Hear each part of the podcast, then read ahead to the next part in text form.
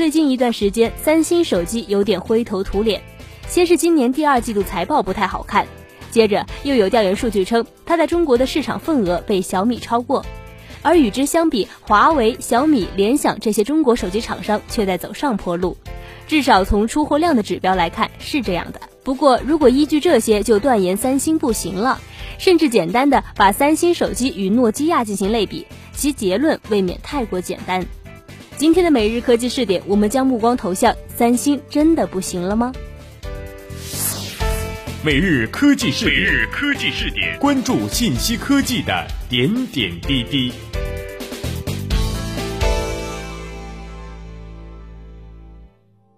首先啊，还是以数据说话。第一，三星手机的规模要甩出国产手机几条街。以 IDC 的二零一四年第二季度最新数据来看，尽管这个季度三星的全球市场份额同比下滑了约七个百分点，但是三星的全球智能手机出货量仍然达到了七千四百三十万部，市场份额为百分之二十五点二，它是苹果的二点一倍，华为的三点七倍，联想的四点七倍，LG 的五点一倍。至于小米和其他未被提及的厂商，因为不是全球前五。IDC 的这份榜单未单独提及。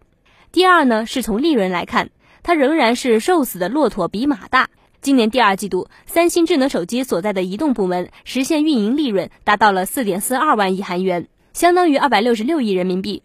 而对照正处于盈亏平衡边缘的国产手机厂商，用马来比喻他们，也许有些过誉了。当然，从发展趋势来看，随着华为、小米等中国厂商的快速成长，三星手机的市场份额、利润率面临被拉平的挑战。但是需要指出的是，在数倍的出货量规模、数十倍的利润规模面前，即使国产厂商中的佼佼者要追上三星，仍有很长的一段路要走。而且，三星手机目前面临的问题，同样会发生在未来追求更大规模的国产厂商身上。举例来说，华为目前的策略是放弃超低端手机，走品牌之路，寻求品牌溢价，并赞助了多项体育赛事。尽管具体操作手法不尽相同，但这条路多少有三星的影子。一旦品牌溢价达到一定程度，同样免不了出现三星手机目前广受吐槽的性价比问题。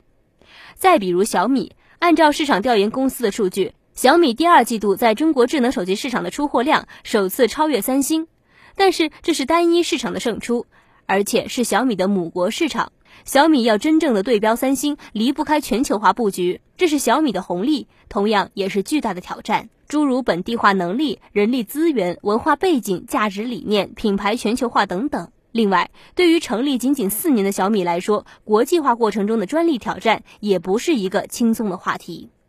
确实，三星目前是遇到了一些问题，但是三星传统的优势仍然还在。比如说全产业链、全球化布局等等，什么时候会来个 V 型反转也是不一定的事儿。更加值得注意的是，包括三星在内的韩国企业是对变化情况比较能做出快速反应的群体，而且韩国是一个本土市场相对不大的地方，这里的跨国企业对于国际化有着更加切肤的感受。不仅是三星，韩国另一家全球性的手机厂商 LG 同样不可小觑。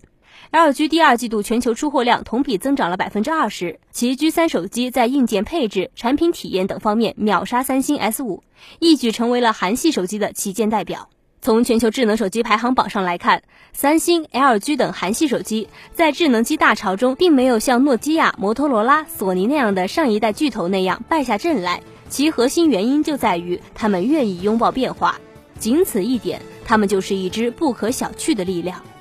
以上就是本期每日科技视点的全部内容，感谢您的收听，我是梦琪。如果您喜欢我们的节目，欢迎加入 QQ 群，群号是二四六零七二三七零二四六零七二三七零。听众朋友们，我们下期再见。